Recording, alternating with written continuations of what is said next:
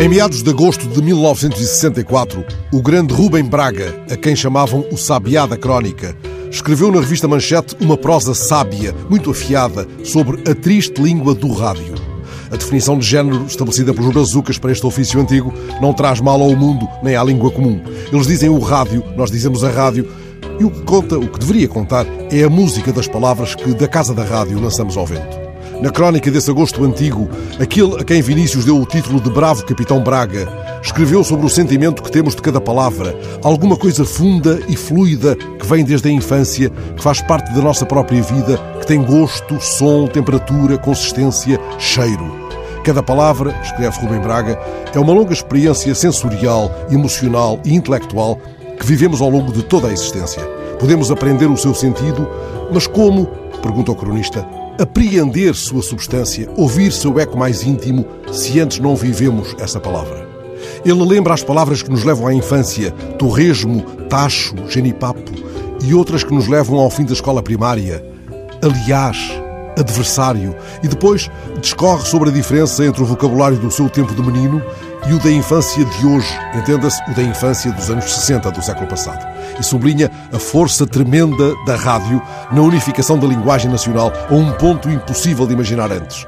Se o pessoal da Rádio Nacional inventar um adjetivo qualquer, ele sugere o adjetivo obvioso, esse adjetivo passará a ser falado e escrito por milhões de pessoas do Acre ao Rio Grande do Sul com a maior naturalidade. Rubem Braga enumera de seguida outras tentações perniciosas, a possibilidade de grandes massas votarem de ouvido, pensarem de ouvido, sentirem de ouvido. E o remate da crónica, no meio desses males, a influência pernóstica ou cafajeste do rádio sobre a língua é um mal menor, mas sempre me dói ouvir uma criança dizer ludibriar. Isso me dá pena. Trouxe-vos esta crónica de Rubem Braga a propósito do Dia Mundial da Rádio que passa hoje. Não fora isso, teria abordado a tirada do Ministro da Economia do Brasil a propósito da alta do dólar. Paulo Guedes, o mesmo que há dias chamou parasitas aos funcionários públicos brasileiros, ironizou com o facto de, com o real em alta, as empregadas domésticas irem para a Disneylândia, uma festa danada. E o ministro, que em janeiro fez 10 dias de férias em Miami, aconselhou o povo a visitar as cidades brasileiras.